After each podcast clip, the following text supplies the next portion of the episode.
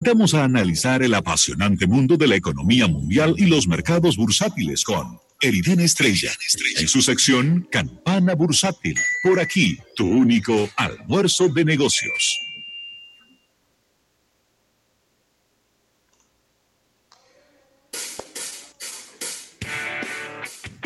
Bueno, y aquí estamos ya de regreso en este programa Almuerzo de Negocios, en una de las secciones más esperadas de todas las semanas, porque la gente está cada vez más emocionada y fanatizada con la economía, Eriden, en medio de este lío, de esta pandemia, de todo este cierre económico, toda esta cosa. La economía se ha puesto de moda y si se lo hubieran dicho a tu profesor de macroeconomía en la UAS hace 10 años atrás, seguro que se le salían las lágrimas.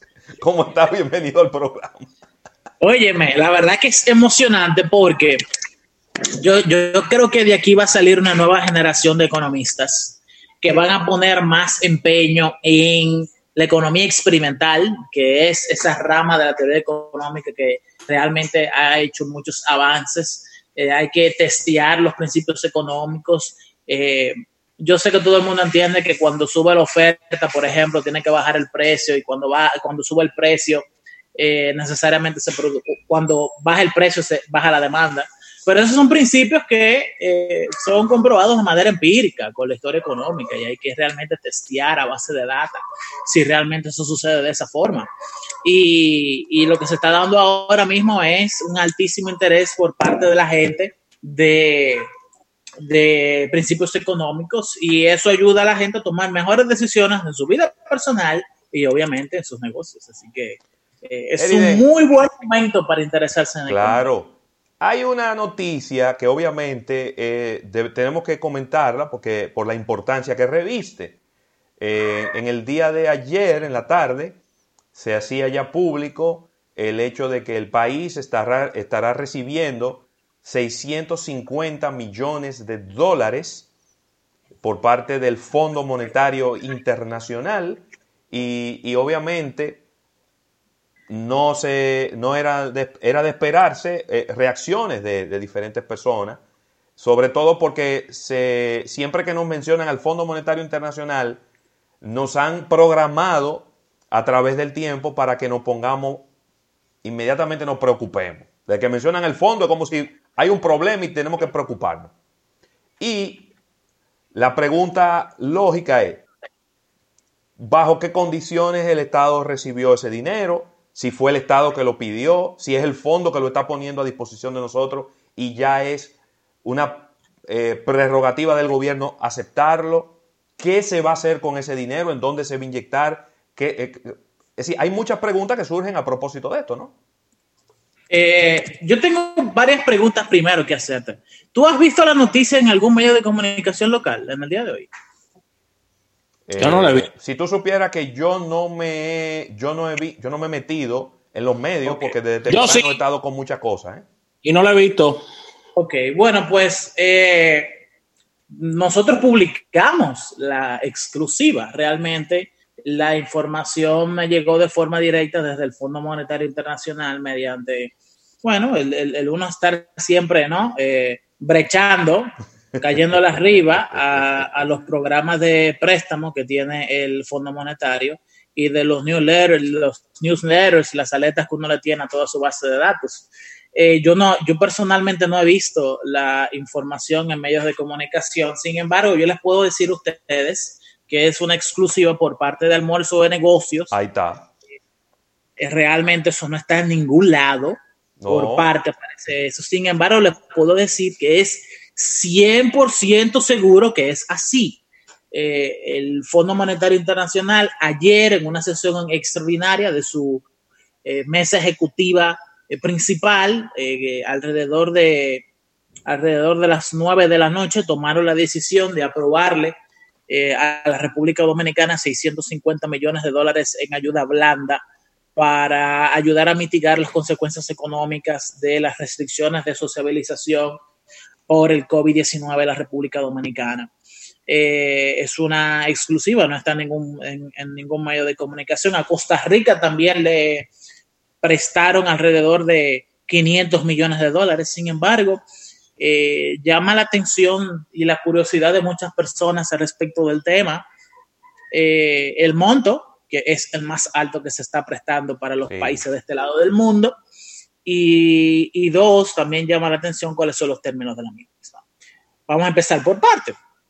En esencia, el, el, el Fondo Monetario creó una nueva línea de crédito. Y esa nueva línea de crédito, entonces, la abonaron al programa de, eh, de, financiamiento rápido que ya tiene la institución. Eso es una modalidad mediante la cual se le crea una disponibilidad de fondos a los países y los mismos pueden acceder a los mismos de manera eh, rápida y sin mucho papeleo realmente.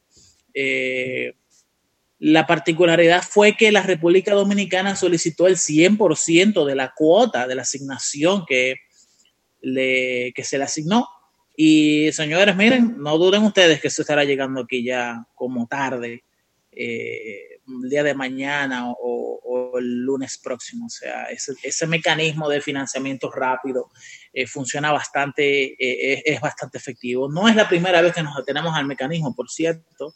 Me acuerdo muy bien que lo utilizamos por ahí por la crisis económica del 2008, en República Dominicana específicamente en el 2009 y en el 2010, también en el 2011. Formó parte de las ayudas del Fondo Monetario Internacional a nuestro país mediante, ¿se acuerdan del famoso acuerdo stand-by? Sí, claro. Claro. ¿Cómo olvidarlo? Bueno, pues tú ¿Cómo no olvidarlo? Oye, no me acuerdo de eso hasta ahora. tú, llegas, tú llegas a un acuerdo de stand-by cuando tú solicitas diferentes préstamos de financiamiento rápido. Entonces, eh, esa es como la estructura de cómo funciona. Y entonces, ¿tú sabes qué es lo más interesante? Dos cosas. La preocupación de la gente de qué se va a hacer con ese dinero. Sí. Y creo que hay muchísima desconfianza por parte del público en general.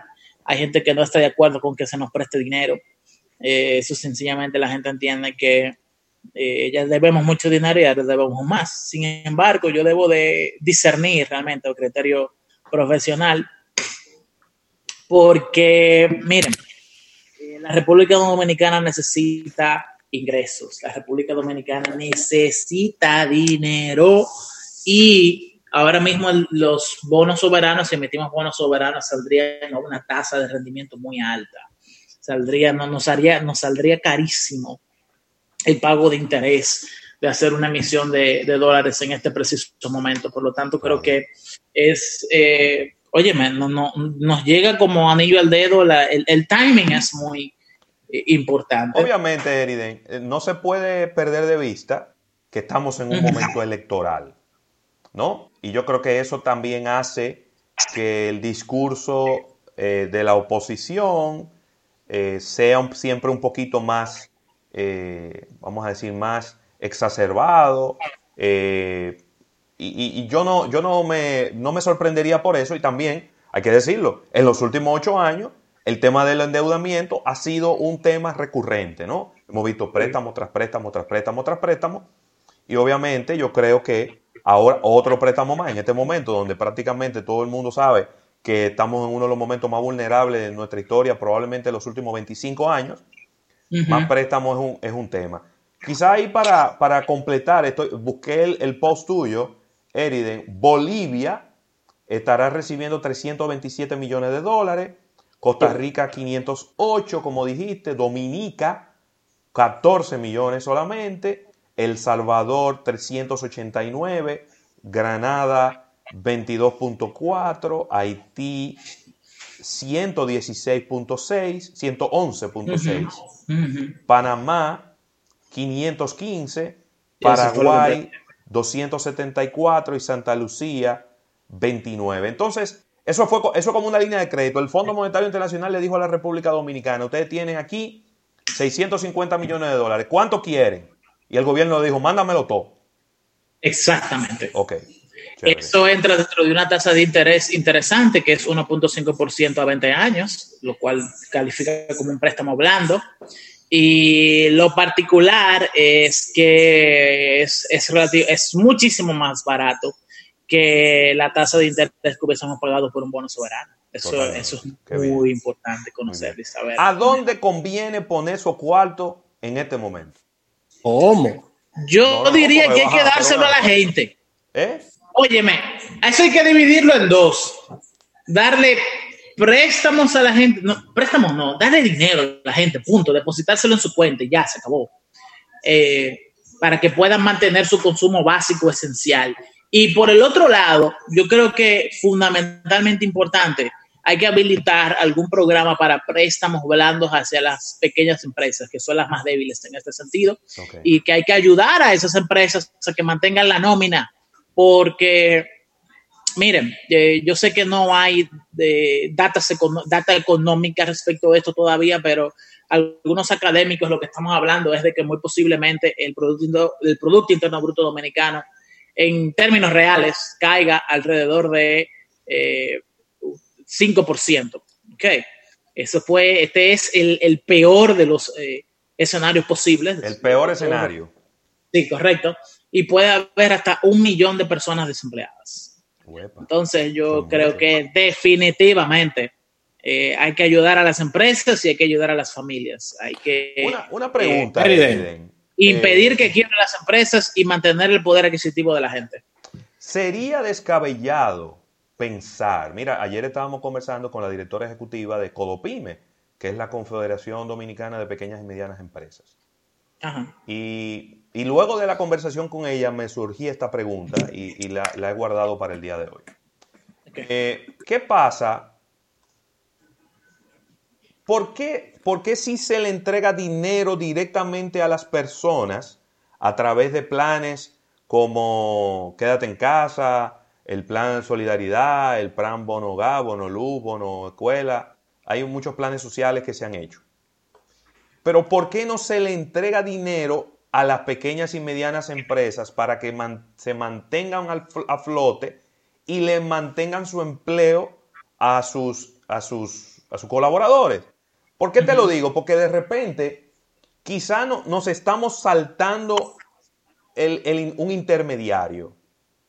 Nos estamos saltando al empleador. Entonces le estamos dando una ayuda al empleado, para que el empleado coma, para que pueda pagar el alquiler, para que pueda, para que pueda subsistir. Pero no estamos volando al empleador. Entonces, cuando termine todo este lío, es verdad, no, no habrá nadie que habrá muerto de hambre, pero nadie va a tener trabajo.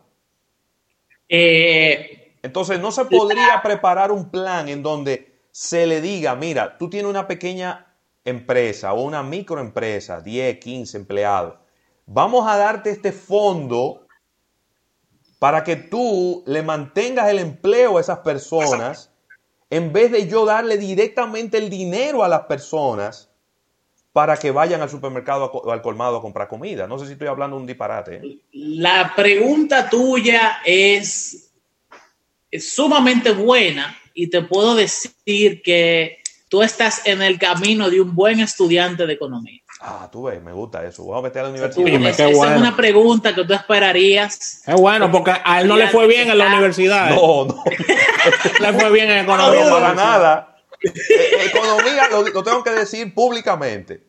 En economía 1 yo saqué C. Y en economía 2 la pasé en D, porque todas las demás la pasé en A. Y por eso en D, en ese entonces se podía pasar la materia. Pero a mí no la fue bien en economía en la universidad. La pasé en a las dos de la mano de mi profesor Carlos Cuello.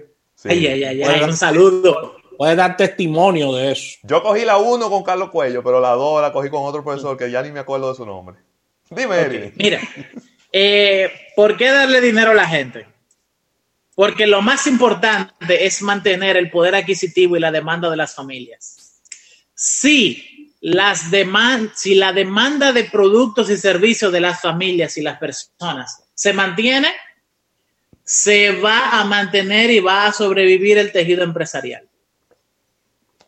Sin embargo, tú no puedes permitir en economía que suceda lo contrario. Tú no puedes permitir que se caiga la demanda y mantener las empresas. Ya.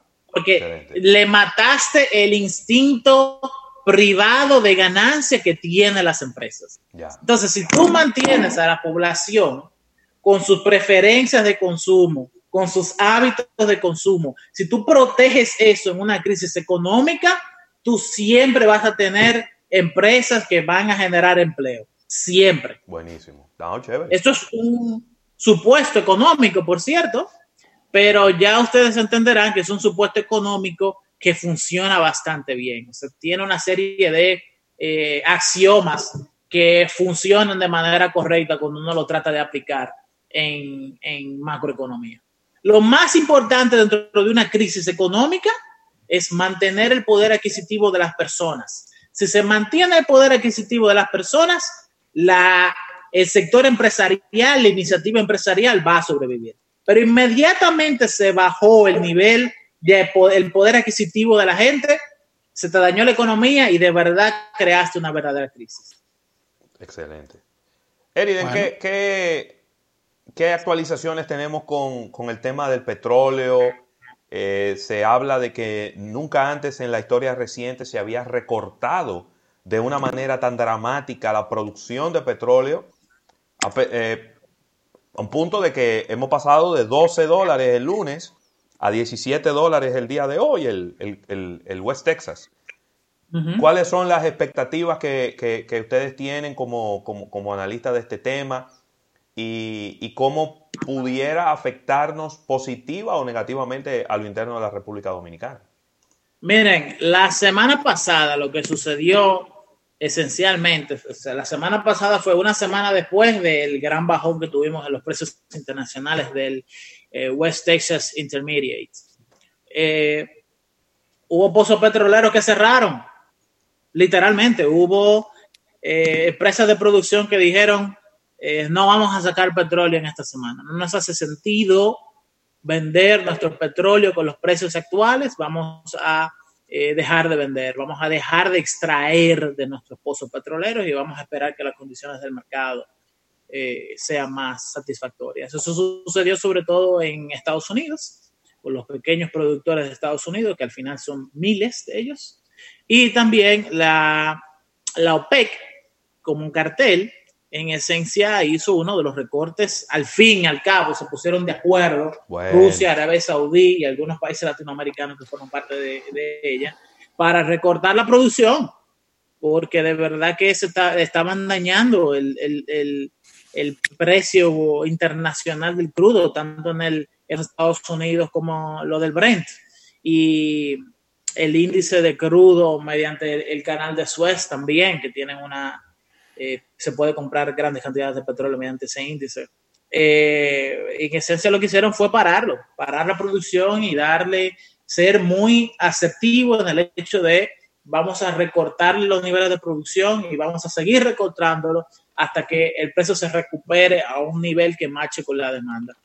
Yo me he eh, atrevido, inclusive, Eriden de Freco, a dar unos números, de a decir que en los próximos meses no veremos un, un barril de petróleo por encima de los 30 dólares en, en mucho tiempo. Déjame decirte que tú tienes razón. Porque, mira, ahora mismo la demanda de crudo se está estimando en alrededor de 67 millones de barriles de crudo. Eh, la producción bajó alrededor de 93 millones de barriles de crudo. Entonces, que como, como quiera se está produciendo un gran superávit. Y entonces tienes que contar los alrededor de 240 millones de barriles de crudo que están estancados alrededor del mundo en cargueros que están todavía en proceso de llegar a sus destinos. Si los que llegaron son a su destino, están atracados de los muelles, esperando a que los clientes puedan eh, refinar ese, ese crudo. ¿Cuántos barriles, Eriden? 240 millones de barriles de crudo. Eso es mucho crudo. En almacén alrededor del mundo en, en barcos. Eh, esa, esa, esa estimación no toma en cuenta los repositorios de almacén en tierra. Esto solamente a nivel de barcos. Entonces, señores, miren, la verdad que la cosa está eh, bien sombría, pero es bastante positivo para nosotros porque los países como la República Dominicana que no producen petróleo van a tener una reducción de su factura petrolera bastante sustancial. Yo creo que nunca antes habíamos visto una reducción tan fuerte como la que vamos a ver eh, ahora. O sea, la factura petrolera que normalmente llega a los 900 de los mil millones de dólares en, la República Dominicana. Eh, hay que revisar las estimaciones, pero yo les puedo decir a ustedes que en este año eh, si pagamos 600, 700 millones es mucho, lo cual es bastante bueno. Eh, esa estimación se da sobre todo por el hecho de que estas condiciones se dieron a principios del año, lo cual nos permite a nosotros poder eh, tener una previsión para todo el 2020 de manera extendida. Fíjense, aquí yo tengo un slide por parte de City Research, que es la división de investigación económica de Citibank, donde ellos producen un, un, análisis de impacto, de flujo, que básicamente trata de hacer una serie de eh, estimaciones rápidas, cualitativas sobre las consecuencias de tener un crudo tan barato. Y dice lo siguiente, el efecto inmediato de tener bajos precios del crudo es para los países que importan crudo, en esencia una, una menor factura petrolera en cuanto a cantidad de dólares, y entonces para los países productores van a tener menores ingresos por sus exportaciones. Correcto. Y de inmediato me llega ahí Venezuela a la idea. Oh, Un país que está teniendo serios problemas para tener eh, recursos que ahora por su principal, eh, lo único que vale la pena vender en Venezuela, que ahora se esté a un precio de vaca muerta, realmente que le complica las cosas a Maduro. Y fíjate que esto es un tema que no está en los medios de comunicación.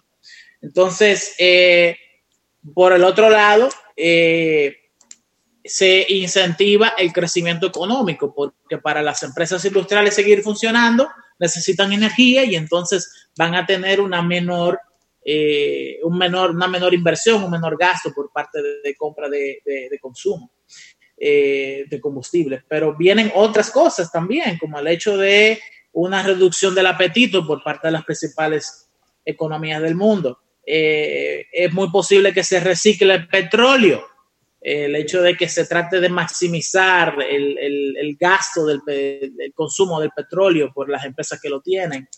Eh, y, y en esencia es una subida en el precio de el- los, los materiales de agricultura, o mejor dicho, la agricultura en el mundo entero puede tener una tendencia, aunque le bajaron los costos de producción, porque necesitaban petróleo para producir tanto eh, eh, fertilizantes como el transporte del campo hacia la ciudad, etcétera.